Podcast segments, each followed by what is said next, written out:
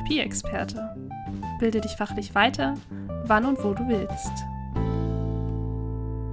Natürlich ist es so, dass das Hilfsmittel ja zweckdienlich sein muss. Und zweckdienlich bedeutet ganz klar, dass es auch da individualisiert werden muss, wo es notwendig ist. Ähm, ich kann mal salopp sagen, alles, was jedem passt, passt keinem richtig. Hallo und herzlich willkommen bei Therapieexperte, dein Podcast für deine Fragen rund um die Therapie. Mein Name ist Claudia und ich bin heute wieder allein am Start, da Luca gerade durch die Berge kraxelt und seine wohlverdiente Auszeit genießt. Trotzdem habe ich mir natürlich wieder tatkräftige Unterstützung für diesen Podcast geholt. Heute geht es um die Hilfsmittelversorgung, denn wir beschäftigen uns mit der Frage, wie findet eine Hilfsmittelversorgung überhaupt statt? Bevor wir jedoch in diesem Podcast starten, möchte ich dich noch einmal dazu ermutigen, uns deine Anliegen, Fälle oder auch Fragen zu senden. Hierfür kannst du uns einfach eine Nachricht auf Instagram oder Facebook schreiben. Wir haben jedoch auch eine Google-Umfrage eingerichtet, wo du deine Anliegen jederzeit anonym an uns richten kannst. Deswegen hau in die Tasten und wir schauen, ob wir deine Fragen bestmöglich beantworten können. Alle Informationen zu diesem Podcast findest du natürlich wie immer in den Shownotes oder unter www.therapieexperte.de slash Episode 63. Jetzt wünsche ich dir jedoch viel Spaß mit dem heutigen Podcast. Wie findet eine Hilfsmittelversorgung überhaupt statt? Um diese Frage bestmöglich zu beantworten, haben wir uns Thomas Dwuzet eingeladen. Er ist Orthopädie-Mechaniker-Meister schon seit einigen Jahrzehnten und beschäftigt sich hauptberuflich mit der Hilfsmittelversorgung. Damit du dir einen Eindruck machen kannst, mit wem wir heute sprechen, stellt sich Herr Twuzet jetzt aber am besten noch einmal selbst vor. Ja, hallo, mein Name ist Thomas Dwuzet. Ich bin vom Beruf Orthopädie-Mechanikermeister und beschäftige mich seit tatsächlich 1978 mit Hilfsmitteln und äh, bin äh, derzeit in der Firma GHD, der Gesundheits GmbH Deutschland, tätig beschäftige mich da allerdings nicht mehr direkt mit Hilfsmitteln, sondern eher mit den äh, Krankenkassen, weil Vertragsgrundlagen ja auch eine Rolle spielen. Habe aber in meinem Berufsleben sehr viel mit Hilfsmitteln konkret gearbeitet, kann also Prothesen bauen und Rollstühle ähm, anpassen und habe mich auch mit Stromerversorgung beschäftigt. Das heißt also, ich äh, habe ein rundes Bild, was äh, Hilfsmittel angeht und äh, wie Hilfsmittel verseucht werden. Ja, da bringen sie ja tatsächlich auch äh, relativ viele Jahre Erfahrung mit und haben auch schon so ein bisschen durchblicken lassen. Wir beschäftigen uns nämlich heute mit dem Thema, wie so eine Hilfsmittelversorgung überhaupt abläuft. Und ich kann das so ein bisschen aus meinem therapeutischen Alltag berichten, dass das immer ein bisschen schwierig ist, wenn man jetzt nicht so im Feld unterwegs ist wie Sie. Wenn wir jetzt, ähm, ja, banale äh, Sachen, die wir jetzt häufiger in der Praxis haben, zum Beispiel wie ein, wie ein Rollstuhl oder so, wenn der jetzt mal in Gänsefüßchen, setze ich mal falsch, versorgt ist, mit wem wir da überhaupt reden und wie so eine Versorgung denn aussehen würde. Ähm, ich würde sagen, Herr Wutzet, wir starten mal ganz, ganz vorne. Und zwar, ja, was sind denn überhaupt Hilfsmittel und vielleicht haben Sie auch so eine Art Kategorisierung. Also, welche Hilfsmittel gibt es überhaupt? Ja, was, was sind Hilfsmittel? Grundsätzlich sind Hilfsmittel Gerätschaften, ähm, die per Definition im Gesetz ähm, den Erfolg einer Krankenbehandlung äh, sicherstellen äh, körperliche und geistige Funktionseinschränkungen ausgleichen oder therapeutische Zwecke erfüllen können. Und da gibt es ganz viele Definitionen. Und wir müssen uns grundsätzlich ganz kurz darüber äh, verständigen, dass wir hier heute von Hilfsmitteln reden, die von der gesetzlichen Krankenkasse bezahlt werden sollen. Denn wenn man mal einen Schuhlöffel nimmt, ist das äh, vom, äh, per Definition tatsächlich auch ein Hilfsmittel wird aber von der äh, Krankenkasse nicht bezahlt, erkläre ich nachher nochmal warum. Aber es gehört technisch zu den Hilfsmitteln. Ähm, deswegen müssen wir so ein bisschen trennen zwischen äh, Hilfsmittel an sich und zwischen denen, die von der äh, GKV bezahlt werden können. Und wenn wir mal ganz kurz über die verschiedenen Hilfsmitteltypen reden, dann hat ähm, die gesetzliche Krankenkasse da schon äh, Vorschub geleistet und hat einen eine, äh, ein Hilfsmittelverzeichnis erstellen lassen, das ganz gut die äh, verschiedenen Gruppen von Hilfsmitteln äh, widerspiegelt. Das Hilfsmittelverzeichnis ist sowas wie eine Liste aller Hilfsmittel, die auf jeden Fall von der gesetzlichen Krankenkasse bezahlt werden und werden müssen. Und ähm, da sind Einteilungen drin, also äh, Bandagen, Einlagen, äh, Gehhilfen, Hörhilfen, äh, Kommunikationshilfen, Krankenpflegeartikel, Rollstühle, ähm, ähm, Orthesen, Prothesen, Sprechhilfen, Stehhilfen, Sturmartikel, alles einzelne Produktgruppen. Es gibt ungefähr 50 äh, Produktgruppen, die dann wieder unterteilt werden in einzelne Hilfsmittel. Das heißt, man kann in dem Hilfsmittelverzeichnis sehr, sehr gut einen Überblick finden über Hilfsmittel, die in Deutschland ähm, bezahlt werden und die auch vorkommen. Perfekt, ja, das ist ja auch ein relativ großer ja eine große Bandbreite, mit der wir uns da auseinandersetzen. Also auch je nachdem, welches Beschwerdestörungsbild wir in der Praxis verortet haben. Und da ist es ja auch manchmal gar nicht so einfach. Sie haben jetzt schon äh, angesprochen, es gibt natürlich auch Hilfsmittel, die wir als solche bezeichnen, aber nicht von der Krankenkasse übernommen werden. Ähm, da stellt sich natürlich immer die Frage, wer hat denn überhaupt Anspruch auf die Versorgung mit Hilfsmitteln? Also was gibt es für ja, vielleicht sind es Diagnosegruppen oder äh, welche Menschen werden überhaupt, ja, versorgt mit Hilfsmitteln, was übernimmt die Krankenkasse? Ähm, auch wenn wir jetzt hier heute nicht über Paragraphen reden wollten, gibt es den Paragraphen 33, den ich nur ansprechen möchte. Der regelt nämlich ganz klar genau diesen Anspruch. Und zwar jeder Versicherte der GKV hat Anspruch auf diese Hilfsmittel, sofern er sie denn braucht. Grundvoraussetzung ist natürlich die, äh, die Diagnose beziehungsweise ähm, die Verordnung eines Arztes. Und wenn ein Arzt ein Hilfsmittel verordnet, hat ein GKV-Versicherter grundsätzlich diesen Anspruch, das auch zu bekommen. Und zwar alle Hilfsmittel, die im Hilfsmittelverzeichnis stehen und auch darüber hinaus sofern sie äh, nicht äh, ausgeschlossen werden. Da gibt es dann nochmal Sonderregelungen. Aber im Prinzip hat ein GKV-Versicherter in Deutschland das Anrecht auf alle Hilfsmittel, sofern er sie denn braucht. Genau, und dieses, dieser Bedarf, der ist ja manchmal schwierig festzustellen. Also der Bedarf wird ja erstmal grundsätzlich durch äh, ÄrztInnen quasi ja erstellt, sag ich mal, dann gibt es ja die Hilfsmittelversorgung. Darauf gehen wir aber später nochmal ein, wenn wir sagen, wie eine Versorgung überhaupt abläuft. Ähm, ich kann mich immer nur daran erinnern aus der Praxis und ich weiß, wir beide hatten auch schon mal kurz darüber gesprochen, über die Frage, wer versorgt PatientInnen denn überhaupt mit Hilfsmitteln? Und bei uns ist das geflügelte Wort Sanitätshaus da immer gefallen. Und das kennen Sie vielleicht auch zu Genüge, dass wir gesagt haben, okay, da müssten Sie mal im Sanitätshaus nachfragen. Und irgendwie ist das eine Worthülse, wo wir dann gar nicht wissen, was passiert da überhaupt. Was, was wird da vor Ort überhaupt gemacht? Und äh, ja, vielleicht helfen Sie uns erstmal, Herr Wutzet, wer versorgt PatientInnen überhaupt mit Hilfsmitteln? Also an wen können wir uns wenden, wenn wir das Gefühl haben, wir bräuchten da eventuell auch jemanden oder es müsste etwas angepasst werden vielleicht? Ganz klar ist natürlich das Sanitätshaus äh, Ansprechpartner. Ich muss äh, fairerweise sagen, es gibt allerdings äh, nicht wirklich eine Definition, was ein Sanitätshaus ist, beziehungsweise wie weitläufig äh, oder wie, wie großflächig ein Sanitätshaus wirken kann und äh, welche, äh, welches Portfolio ein äh, Sanitätshaus haben müsste. Was es gibt, ist ähm, eine Definition dessen, wer Hilfsmittel liefern darf. Da gibt es eine Präqualifizierung. Das heißt, es gibt einen Kriterienkatalog, der aufgestellt wurde, wer Hilfsmittel versorgen darf. Man kann sich das im Internet anschauen unter GKV. Ähm, Im Kriterienkatalog wird festgelegt, welche Anforderungen sowohl personell als auch äh, räumlich ähm, ähm, gegeben sein müssen, um Hilfsmittel abzugeben. Und um die Hilfsmittel abzugeben, heißt es nicht das Sanitätshaus, sondern es könnte auch eine Apotheke sein. Es gibt auch äh, Unterstufen, das heißt also auch äh, Leute, die äh, sag mal, als Krankenschwester arbeiten, können bestimmte Hilfsmittel abgeben. Das ist genauestens definiert. Ich mache das mal an einem konkreten Beispiel deutlich.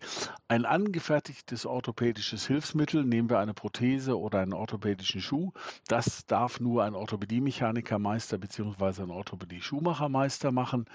Ein Rollstuhl darf sehr wohl jemand abgeben, der bestimmte Qualifikationen hat, zum Beispiel eine examinierte Krankenschwester.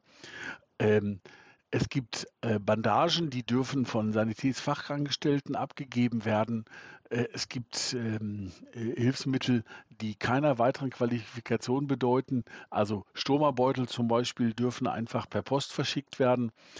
Ähm, da gibt es also Regeln, aber im Kern ist es so, dass die Unternehmung, die das alles macht, in der Regel ein Sanitätshaus ist. Ich habe eben schon die Apotheken angesprochen, die ein kleines Portfolio von Hilfsmitteln ebenfalls abgeben. Und es gibt sogenannte Home-Care-Unternehmen, die tatsächlich auch ähm, Hilfsmittel äh, in großen Mengen abgeben, die eine besondere Qualifikation dann haben müssen. Genau, weil als Sie das jetzt so aufgedröselt haben, wer darf was abgeben, kam mir irgendwie auch die Kompliziertheit so ein bisschen durch, an wen wende ich mich jetzt überhaupt für welches Hilfsmittel. Und der Wunsch in mir kommt natürlich auch zu sagen, ich würde gern meine Patientinnen natürlich irgendwo hinschicken, wo ich weiß, alles klar, die müssen dann nicht eventuell noch über drei Stellen laufen, damit sie alle ihre Hilfsmittel bekommen weil wir hier ja häufig auch, ähm, aber nicht nur, auch von einer älteren Patientengruppe sprechen, die vielleicht auch gar nicht mehr so mobil sind oder auch wenn wir jetzt von Kindern reden, auch da gibt es ja viele Hilfsmittelversorgungen, ähm, die Eltern ja sonst auch schon in vielen therapeutischen Einrichtungen unterwegs sind. Deswegen ähm, ist wahrscheinlich eine gesammelte Stelle erstmal etwas, was uns in der Therapie zumindest sehr zu, ja, zugutekommen würde. Ähm, zu sagen, okay, man hat jetzt einen Ansprechpartner und nicht fünf. Das ist ja auch ein Aufwand, den man leisten können muss. das ist auf jeden Fall richtig. Ähm, äh, die, die tatsächliche äh, Struktur ist heute so, dass in den Einrichtungen, in den Kliniken, in den Heimen, ähm, in den Kindereinrichtungen, pädiatrischen Einrichtungen in der Regel Kollegen Dienst tun, die sich anbieten, dort als Ansprechpartner zur Verfügung zu stehen. Das sind dann so gut wie immer Fachleute, die sich mit dem gesamten Portfolio be äh, beschäftigen oder aber Kollegen haben, die dann äh, zusätzliche Hilfe leisten. Beim Entlastmanagement im Krankenhaus zum Beispiel kann es eine Schwester sein, die aber trotzdem äh, Kollegen äh, zur Verfügung hat, die dann äh, die Rollstuhlversorgung machen oder wenn es um eine äh, Anfertigung einer Prothese oder Orthese geht, dann jemanden dazu holen. Aber sie sind Ansprechpartner und wirken auch, ich sag mal, im täglichen Umgang in den Kliniken oder in den Einrichtungen.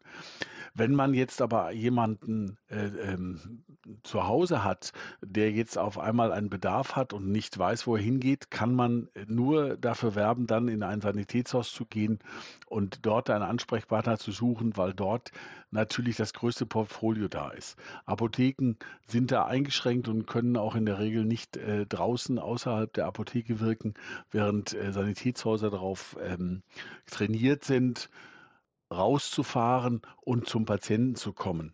Und das machen eben die Homecare-Unternehmen äh, für bestimmte Teile und die Gesamtunternehmen, äh, so wie GHD eben auch ist, ein Vollsortimenter. Wir fahren zum Patienten, egal was er braucht. Ja, das ist tatsächlich ja auch ein sehr schönes Beispiel, auch für eine interdisziplinäre, interprofessionelle Vernetzung. Natürlich müssen wir halt auch in der Therapie so ein bisschen eine Ahnung davon haben, äh, was in so einem Sanitätshaus passiert und auch was für Leistungen tatsächlich auch möglich sind. Häufig hapert es da ja daran. Also ich weiß, dass es bei uns in der Ausbildung einen sehr kurzen Einblick nur gab in die Hilfsmittelversorgung und wir den Katalog zwar kurz angerissen haben, aber was so wirklich möglich ist, da brauchen wir halt auch immer einen Partner an der Seite zu sagen, okay, ähm, darauf hat der Patient, die Patientin Anspruch und ähm, das bezahlt auch die Krankenkasse. Darum geht es ja häufig dann auch, weil nicht alle Hilfsmittel sind ja auch die günstigsten. Also je nachdem, was man braucht, da haben Sie ja einen guten Überblick, würde ich sagen. Ja, das ist auch so ein bisschen, vielleicht können wir das heute mal ein bisschen aufklären, so ein bisschen ähm, Mystifikation. Es ist grundsätzlich äh, so, dass ein Hilfsmittel gegenüber der GKV nur ähm, ähm, eingereicht werden kann, wenn es eine Vertragsgrundlage gibt. Das heißt, die Krankenkassen haben mit den Leistungserbringern, so wollen wir sie mal nennen, ähm, Verträge, Die müssen auch Verträge schließen und die Verträge beinhalten die Preise. Es ist also nicht so, dass ich äh, bei dem einen Sanitätshaus den Preis äh, angeben kann und bei dem anderen den Preis. Und wer ist denn teurer oder welches Hilfsmittel ähm, darf man denn nehmen? Es ist definiert, dass das Hilfsmittel ähm, dem Zweck entsprechen muss, dass das Hilfsmittel ähm, wirtschaftlich sein muss, dass das Hilfsmittel das Maß des Notwendigen, so heißt es dann, nicht überschreiten darf. Und das wird vertraglich definiert und da sind auch die Preise definiert. Und wenn man dann sich vorstellt, dass die Krankenkasse praktisch also mit allen Leistungserbringern und mit den wesentlichen Leistungserbringern Verträge macht, kann man sich auch vorstellen, dass die nicht groß variieren. Das heißt, dass die Preise einheitlich sind und sehr wohl mit den Kassen abgestimmt sind und eben kein Wildwuchs entstehen kann. Das ist also eindeutig. Das heißt also, der, der Preis ist gar nicht so sehr das äh, Thema. Es geht um Versorgungsleistung, es geht um äh, Schnelligkeit, es geht um ähm, äh, äh Zuverlässigkeit, diese Dinge. Aber der Preis ist gar nicht so ein Thema. Und vor allem ist, glaube ich, auch ein, ein falsches Verständnis dafür da, zu welchem Preis man äh, Hilfsmittel ähm, abgeben kann und muss. Äh, da kann ich ganz kurz was zu sagen. Allein die Vielfalt der Hilfsmittel bedeutet, dass es auch eine Vielfalt äh, Vielzahl von äh, Versorgung, äh, ähm, Preisstellungen gibt, also Vielzahl von Preismodellen. Ich sage ein Beispiel. Ein Rollstuhl wird heute nicht mehr von der Krankenkasse gekauft, sondern es wird eine Zurverfügungstellung gekauft in Form einer sogenannten Fallpauschale oder Dienstleistungspauschale. Das will heißen, der Patient bekommt für eine bestimmte Zeit solange er es braucht, aber für eine bestimmte Zeit zunächst erstmal, zum Beispiel drei Jahre, einen Rollstuhl zur Verfügung gestellt. Dieser Rollstuhl gehört dem Leistungserbringer. Für diese drei Jahre bekommt der Leistungserbringer eine Pauschale, muss innerhalb der Pauschale diesen Rollstuhl aber auch reparieren, wenn er denn kaputt geht und eben zur Verfügung stellen. Geht er kaputt, nicht mehr reparabel, muss ein Austausch äh, stattfinden. Alles ohne, dass das weiter berechnet wird. Und diese Fallpauschale führt dazu, dass der Preis eines Rollstuhls gar nicht so hoch ist, wie man das manchmal meint. Und ähm, diese Pauschalen sind heute gerade in den Bereichen üblich, in denen es um sogenannte Reha-Hilfsmittel geht, also alles das, was Räder hat, würde ich mal sagen. Betten ähm, und, und solche Dinge, Rollatoren, die werden alle über solche Pauschalsysteme äh, abgerechnet und damit ist der Preis gar kein Thema. Aber das ist auch gut, dass Sie das nochmal mit aufgegriffen haben, ähm, weil ich glaube, das Modell kennen vielleicht einige KollegInnen, die jetzt ähm, im, ja, sag ich mal, im stationären, teilstationären Bereich arbeiten, wo dann verschiedene ja, Menschen mit bei uns ist es immer so Leihobjekten ähm, arbeiten, dass man weiß, okay, diese Geräte zum Beispiel, also wir hatten ja zum Beispiel Rollatoren, hatten Sie angesprochen, Rollstühle müssen dann halt auch zurückgegeben werden ähm, und sind nicht das Eigentum der PatientInnen, sodass man halt da auch schaut, ähm, dass die ja nicht in, also übergehen in den Besitz der PatientInnen, sondern dann tatsächlich auch wieder abgegeben werden nach einer gewissen Zeit, teilweise auch nach dem Ableben der Patientinnen wieder abgeholt werden, sodass sie dann ähm, ja, ich sag jetzt mal, aufgearbeitet werden. Korrigieren Sie mich gerne, mhm. wenn ich da tatsächlich falsch liege, aber dass sie dann weiterverwendet werden können so ist für eine das. gewisse Zeit. Genau ja. so ist das. Und bei hochpreisigen Hilfsmitteln, die also nicht über Pauschalen gehen, sondern die den Krankenkassen gehören, werden auch diese eingelagert, wieder aufbereitet und wieder abgegeben, sodass es da eine wirtschaftliche Versorgung gibt. Jetzt muss man dazu auch sagen, sollte jemand über dieses Maß hinaus etwas haben wollen, weil er das eben gut findet, weil er eben bestimmte Bezüge haben will, einen farblich äh, abgestimmten Rollstuhl oder solche Dinge gibt es alles. Dann muss er das selbst bezahlen. Das ist auch gesetzlich geregelt, sodass ähm, man eine Sache sagen kann: Die Krankenkasse bezahlt das, bezahlt es entweder ganz, weil es eben der Anspruch ist, oder gar nicht, weil es keinen Anspruch gibt. Und wenn man über das Maß des Notwendigen hinausgeht, bezahlt der äh, Patient die Mehrkosten selber. Auch das ist geregelt. Und so ist die Finanzierung eines Hilfsmittels durchgängig organisiert, will ich mal sagen. Okay. Ähm, es gibt ja auch Individualanfertigungen, von denen hatten wir auch gesprochen, und die werden ja trotzdem auch von den Krankenkassen finanziert, ein Stück weit, ähm, weil es dann eventuell darum geht, bestimmte Bedürfnisse, Störungsbilder von PatientInnen auch abbilden zu können, die dann nicht einen ähm, vielleicht von der Krankenkasse zur Verfügung gestellten Rollstuhl verwenden können. Ähm, nur, dass nicht das Bild entsteht, dass es halt für alle nur diese eine Versorgung geht. Darum ging es mir jetzt. Das hatten Sie schon so ein bisschen berichtet. Vielleicht können Sie da kurz einsteigen, um das nochmal aufzuklären. Das ist äh, gut, dass Sie das so sagen. Äh, das muss man sehr differenzieren. Natürlich ist es so, dass das Hilfsmittel ja zweckdienlich sein muss. Und zweckdienlich bedeutet ganz klar, dass es auch da individualisiert werden muss, wo es notwendig ist. Also wenn wir ähm, ich kann mal salopp sagen, alles, was jedem passt, passt keinem richtig. Also wenn wir über einen Rollstuhl reden für einen, einen ähm, äh, älteren Menschen, der gehunfähig ist, ist das was anderes, als wenn wir über ein Kind reden, was äh, mit einer Sitzschale versorgt werden muss und einen Spezialrollstuhl braucht. Äh, die individualisierten Hilfsmittel, die also Anfertigung brauchen, die ähm, Anpassung brauchen, werden auch, und zwar nicht nur teilweise, sondern komplett von den Krankenkassen bezahlt. Auch hier ist der Anspruch, auch hier heißt es entweder ganz oder gar nicht. Wenn es denn notwendig ist, muss es bezahlt werden.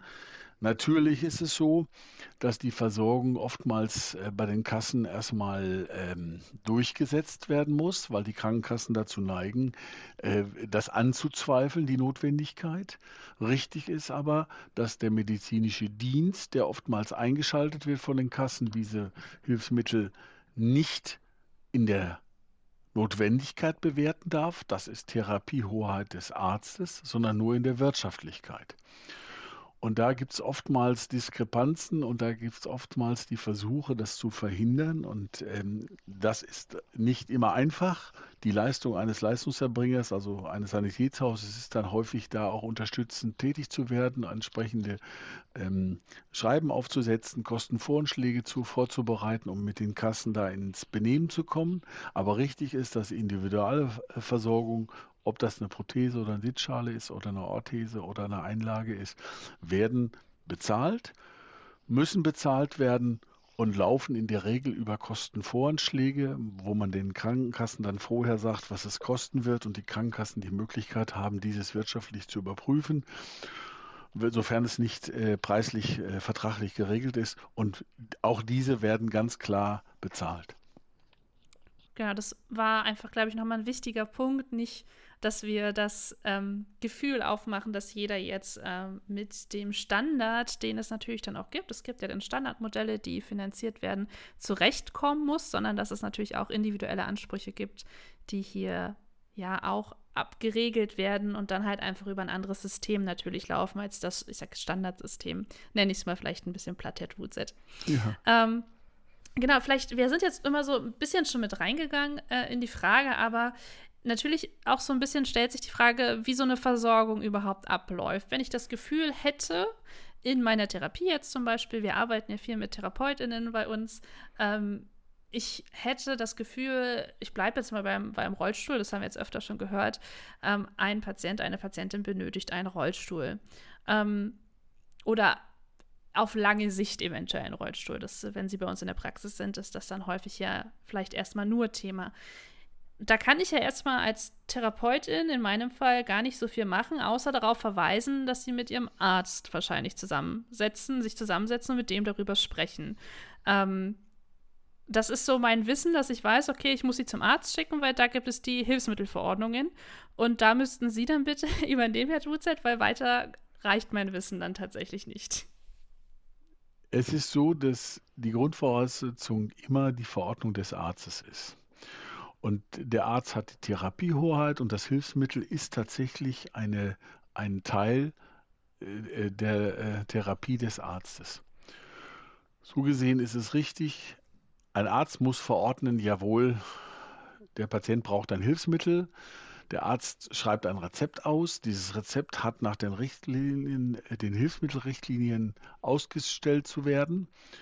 Und dieses Hilfs, äh, diese Verordnung ist praktisch die das ist der Beleg für den Anspruch des Patienten. Nur mit dieser Verordnung kann der Patient einen, einen Anspruch durchsetzen. So gesehen ist es natürlich der erste Weg, der Arzt muss was dazu sagen. Jetzt kommt die Praxis. Es ist tatsächlich so, dass viele Ärzte gar nicht so sehr viel Kenntnisse haben, welche Hilfsmittel äh, es gibt, was man braucht ähm, ob man das haben darf, äh, wie die Versorgungsstrukturen sind, äh, ähnliche Fragen stellen, die wir hier heute auch beantworten und das gar nicht so sehr wissen. Und da äh, hat sich bewährt, dass man mit einem Leistungserbringer, also mit einem Sanitätshaus, mit einem Kollegen guten Kontakt hält und sagt, hier, ich habe einen Patienten, kannst du dir den mal angucken, was können wir tun? Und dann äh, kann man schon mal ganz gut einen Plan entwickeln, was gebraucht werden könnte und äh, dann auf den Arzt zugehen, wenn der Patient das nicht selber kann und sagen kann, ähm, äh, lieber Arzt, hier haben wir einen Patienten, äh, deinen Patienten und der äh, sieht aus unserer Sicht äh, oder der benötigt aus unserer Sicht folgendes Hilfsmittel, wie siehst du das?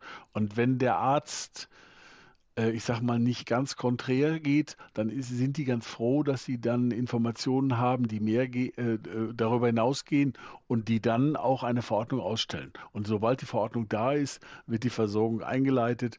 Dann geht es los, dass man dann guckt, was gibt es, äh, äh, was, was muss bei der Kasse unter welchem Vertrag äh, eingehalten werden, was ist der Kostenvoranschlag oder geht das auch so? Ist das Hilfsmittel praktisch üblich? Kann man das einfach direkt versorgen oder muss man erst bei der Kasse die Genehmigung abwarten? Das sind dann so formalistische äh, Strukturen, die dann ablaufen und sobald eine Genehmigung da ist oder es klar ist, wir dürfen liefern, ähm, wird das Hilfsmittel organisiert ein Rollstuhl aus dem Lager geholt oder auch ein neuer Rollstuhl bestellt und dieser Rollstuhl zusammengebaut, fertig gemacht und zum Patienten gebracht und wird dann angepasst.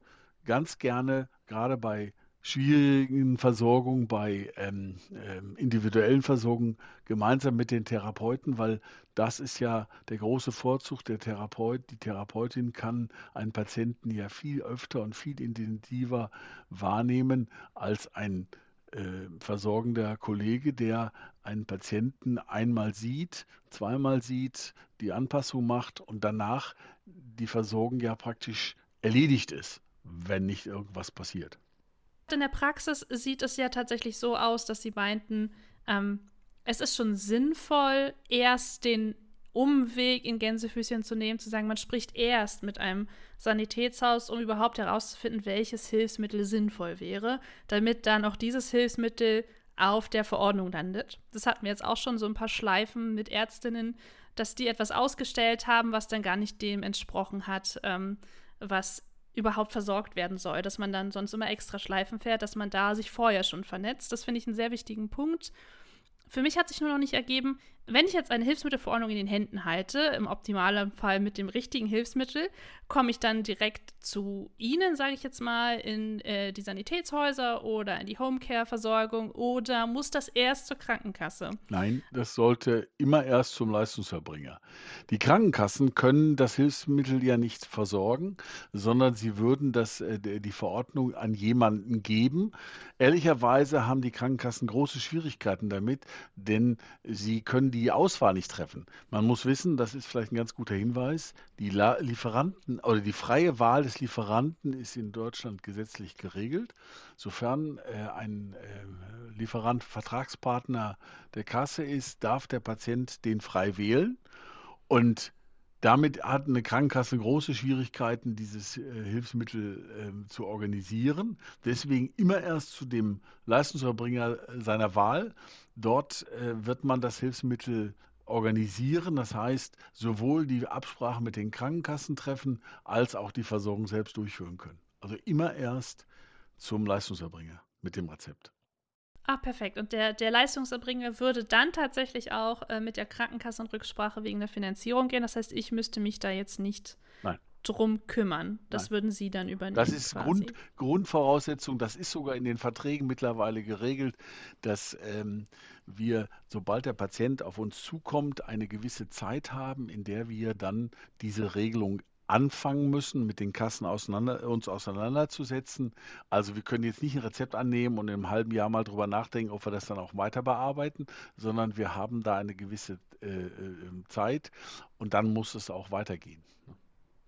Das, glaube ich, verstehen viele KollegInnen sehr gut, weil wir haben ja auf unseren Heilmittelverordnungen tatsächlich auch einen gewissen Zeitraum, an dem wir äh, mit der Therapie beginnen müssen, bevor das Rezept sonst würde, also die Verordnung würde sonst einfach ungültig werden, sodass wir dann quasi eine neue anfordern müssten und ähm, das den PatientInnen natürlich auch immer wieder spiegeln müssen, wenn wir keine Termine haben oder keine Möglichkeit haben, sie zu versorgen, dass wir sie dann weiterschicken müssen. Das heißt, ähm, da gibt es vielleicht sogar eine Schnittstelle zwischen Hilfsmittel- und Heilmittelversorgung. Ähm, das können wir sehr gut nachvollziehen. Wenn ich jetzt Ihnen alles gegeben habe, Sie kümmern sich tatsächlich drum und sagen, okay, Sie können auch das Hilfsmittel versorgen und würden das Ganze übernehmen. Ähm, wie lange dauert dann so eine Versorgung? Weil in der Regel versuchen wir das in der Therapie natürlich anzubahnen, zu sagen, okay, eine Versorgung wäre sinnvoll. Ähm, aber es ist dann immer so ein bisschen, wir stecken ja nicht in ihren Strukturen drin. Deswegen, wie lange würde das denn dauern, dass so ein Patient, Patientin dann tatsächlich auch einen Rollstuhl erhält? Also wie viel Zeit müsste man so einrechnen, damit der dann auch wirklich versorgt wird mit dem richtigen Hilfsmittel? Jetzt muss man unterscheiden. Ein Entlassungsmanagement, das heißt ein Patient, der entlassen werden muss, muss innerhalb von 24 Stunden versorgt werden, sofern es sich um ein Standardhilfsmittel handelt, was nicht angefertigt werden muss ein Patient, der, ich sag mal, ähm, auf uns zukommt äh, von zu Hause aus und will also versorgt werden, auch der hat ein Anrecht auf eine schnelle Versorgung. In der Regel spricht man da von vier bis fünf Werktagen, sofern es sich um Standardhilfsmittel handelt. In, immer dann, wenn es um individuelle Versorgung handelt, äh, sich um individuelle Versorgung handelt, dauert es natürlich länger, weil die Anfertigung einfach dazwischen liegt. Das heißt, man kann sagen, bei einem Hilfsmittel wie einem einer Bandage äh, ist sie sofort verfügbar. Ein Rollstuhl ist in der Regel auch sehr schnell verfügbar, wenn es sich um Standard handelt. Alles, was angefertigt werden muss, hat eben die individuelle Anfertigung zur Folge und dementsprechend kann das länger dauern. Und wenn Hilfsmittel erst bestellt werden müssen, weil nicht alles immer vorrätig sein kann, weil es zu individuell ist, ähm, kann es auch zu Verzögerungen kommen. Das heißt, wenn wir also über die Schnelligkeit reden, reden, müssen wir dann darüber reden, über welches Hilfsmittel wir reden. Aber ganz klar ist, auch das äh, ist geregelt, wenn ein Hilfsmittel nicht so schnell verfügbar ist und trotzdem ein Patient versorgt werden muss. Also ich sage jetzt ein Beispiel, es braucht ein Patient tatsächlich einen Rollstuhl, der individuell ist. Äh, dieser Rollstuhl dauert zu lange, dann sind wir verpflichtet, ein zumindest mal mögliches Modell zu liefern, damit es überhaupt erstmal eine Bewegung gibt, um dann die individuelle Versorgung im Nachgang sicherzustellen sodass wir heute davon ausgehen können, dass sobald es klar ist, die Genehmigung da ist, die Krankenkasse die Zusage erteilt hat, das geht oftmals auch elektronisch, also ohne große Absprachen, das läuft dann hin und her. Das heißt, wir schreiben einen elektronischen Kostenvoranschlag, der wird elektronisch wieder genehmigt, dann ist die Versorgung eher eine Terminfrage als eine Zeitfrage. Also tatsächlich auch abhängig, wann die Patientinnen oder Therapeutinnen tatsächlich dann auch die Zeit finden, das Ganze zu machen. Ja. Jetzt haben Sie einen Punkt angesprochen, den ich noch sehr wichtig finde, und zwar, dass natürlich die Genehmigung dann der, auch der Krankenkassen vorliegen muss und die haben ja auch ein Zeitfenster, in der sie diese Anliegen von Ihnen dann bearbeiten müssen. Korrigieren Sie mich, ich glaube, es waren 14 Tage. Ähm, das wäre schön. Wenn Sie nicht das wäre schön, ne? Aber ich glaube, ich weiß nicht, ob das, ob das der Realität entspricht, dass ein Wert in meinem Kopf rumschwirrt. Ähm, dass sie diese Anliegen bearbeiten müssen in einer bestimmten Zeit. Und ja, vielleicht korrigieren Sie mich erstmal, ist das richtig? Sie meinten gerade, äh, das wäre schön, wenn das so wäre. Also es gibt äh, zwar äh, sowas wie eine Pflicht der Krankenkassen, das schnell zu bearbeiten. Tun sie das nicht, gilt das als genehmigt. Das durchzusetzen ist aber sehr schwierig äh, und obliegt dann dem Versicherten selber. Das können wir kaum durchsetzen. Man kann das versuchen, wird aber nicht zum Erfolg führen. Grundsätzlich ist es aber so, dass die allermeisten Hilfsmittel, das muss man ehrlicherweise sagen, zumindest nicht daran scheitern, dass die Kasse das nicht genehmigt. Das ist immer nur bei hoch speziellen Hilfsmitteln, die sehr teuer sind, der Fall, wo Krankenkassen sich unter Umständen den medizinischen Dienst einholen oder andere Gegenkostenvorschläge oder eben Fragen beantworten äh, lassen wollen, um zu verstehen, ob dieses Hilfsmittel in der äh, Ausprägung auch wirklich sein muss. Das ist die Aufgabe der Krankenkasse. Das heißt also, die Frage, wie schnell eine Krankenkasse ein, ein, eine Genehmigung äh, erteilt, ist heute nicht mehr so ähm, präsent, weil das meiste, was ich eben schon beschrieben habe, elektronisch äh, erfolgt. Das heißt, wir, wir schreiben einen Kostenvorschlag über ein elektronisches System und das System prüft nur, es gibt einen Vertrag, es gibt einen Preis, das stimmt alles, was da drin steht. Jawohl, dann, dann ist das so und wir kriegen praktisch innerhalb von, von Sekunden bis Stunden eine, eine Rückmeldung. So gesehen ist das Problem nicht ganz so groß. Aber ich muss sagen, bei Kinderversorgungen, die also dann sehr aufwendig sind, da kann das schon sehr, sehr viel länger dauern. Und da muss man dann eben auch äh, darauf achten, dass die Krankenkassen natürlich in dem Rahmen der gesetzlichen äh, Erlaubnis bleiben. Aber durchzusetzen, dass die Krankenkasse hier verzögert hat, ist sehr schwierig. Das kann ich so sagen. Genau, also es gibt, glaube ich, diese Art Regelung gibt es schon, aber Sie sagten es, ne? Die Praxis ist dann natürlich schwierig durchzusetzen und ähm, hat man tatsächlich auch wenig, ja, vielleicht Erfolgsaussichten letztendlich auch. Jetzt ist natürlich ähm, die Möglichkeit, vor allen Dingen bei den Individualanfertigungen, dass sie abgelehnt werden können. Das kommt jetzt bei den Standard- Hilfsmitteln, äh, wenn wir sie mal so gruppieren, nicht so oft vor, haben Sie gesagt. Wenn es doch mal passiert, dass etwas abgelehnt wurde, wie sind Ihre Erfahrungen? Ist das tatsächlich dann immer ein guter, ja, ein gutes, eine gute Möglichkeit, in Widerspruch zu gehen und das nochmal prüfen zu lassen, zu sagen, okay, ähm, die Versorgung ist sinnvoll, können wir da als TherapeutInnen etwas tun und nochmal einen Bericht mitschreiben? Ähm, Gibt es da Möglichkeiten, wo wir vielleicht unterstützen können oder tut es dann auch in Anführungszeichen nur der Widerspruch auch? Die Regelung ist folgendermaßen: es, äh, Ein Widerspruch führt dazu, dass eine Krankenkasse sich damit beschäftigen muss. Es gibt einen Ausschuss, der diesen Widerspruch bearbeitet. Sollte er erneut abgelehnt werden, der Antrag, dann äh, kann man einen erneuten Widerspruch einlegen. Dieser erneute Widerspruch muss dann auch bearbeitet werden und wird von, der, äh, von einem anderen Ausschuss dann bearbeitet. Sollte auch dieser abgelehnt werden, ist die, der Klageweg. Ich habe das jetzt mal beschrieben, weil daraus resultiert Folgendes. Das eine ist, ein Widerspruch ist wirksam, weil die Krankenkasse sich damit beschäftigen muss. Das zweite ist, sie überlegt sich natürlich zweimal, wenn der zweite Widerspruch da ist, es wieder abzulehnen, weil wenn eine Klage dazu führt, dass es zu einem Präzedenzfall wird, muss die Kasse die nächsten Fälle auch bezahlen. Also wird eine Krankenkasse bei einem zweiten Widerspruch sehr viel vorsichtiger sein. Aber man muss sich klar machen, eine Klage ist immer ein hoher Aufwand, auch ein wirtschaftlicher Aufwand unter Umständen. Und es geht immer um den Versicherten selber. Er muss es selber tun.